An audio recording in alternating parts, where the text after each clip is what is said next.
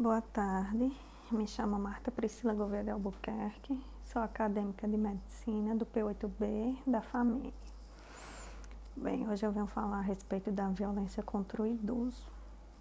A violência contra o idoso pode ser definida como um único ato, ato repetido ou pela falta de ação apropriada, ocorrendo de maneira que quebra a confiança e que cause dano ou sofrimento a uma pessoa idosa.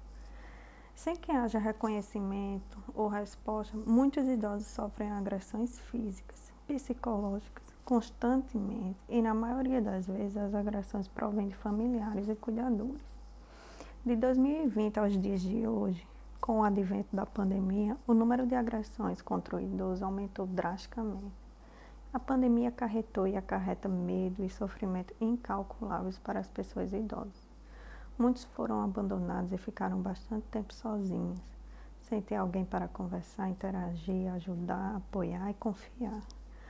Muitos tiveram que sair de casa sozinhos para fazer suas compras do mês, correndo o risco de adquirir o Covid-19 ou até mesmo de sofrer um acidente. Aos que tiverem e têm uma companhia em casa, muitas vezes são maltratados, incompreendidos e agredidos.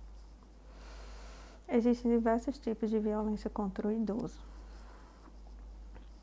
Vou falar um pouco de cada um. A negligência é a primeira.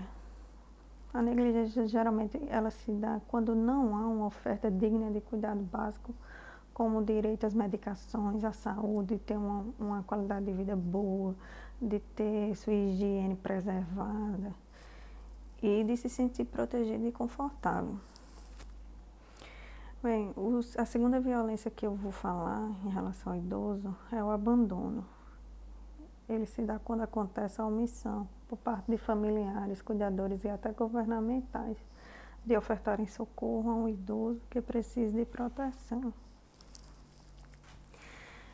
Bem, a violência física, que também é uma violência contra o idoso, ela se dá quando o idoso é forçado a fazer algo que não queira, através de atos que gerem dor e ferimentos e, em alguns casos, até a morte.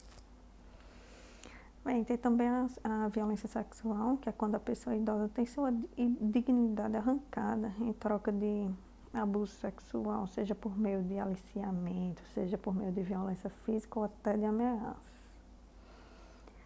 E tem também a violência psicológica, que é quando ocorrem comportamentos que prejudicam o bem-estar do idoso, entre eles xingamentos, sustos, constrangimentos, impedimentos de ver os seus entes familiares. No Brasil, o Ministério da Mulher, da Família e dos Direitos Humanos tem como objetivo abordar medidas para prevenir e identificar situações de violência, negligência que causem abuso contra os idosos. Além do Ministério, vale salientar também que no Brasil, é, as unidades municipais de saúde, as delegacias, o Disque 100, o 190 são estabelecimentos que ofertam apoio aos idosos em momentos de denúncia. Bem, essas foram as informações que eu vim trazer nesse podcast em relação à violência contra o idoso. Espero que gostem e muito obrigada.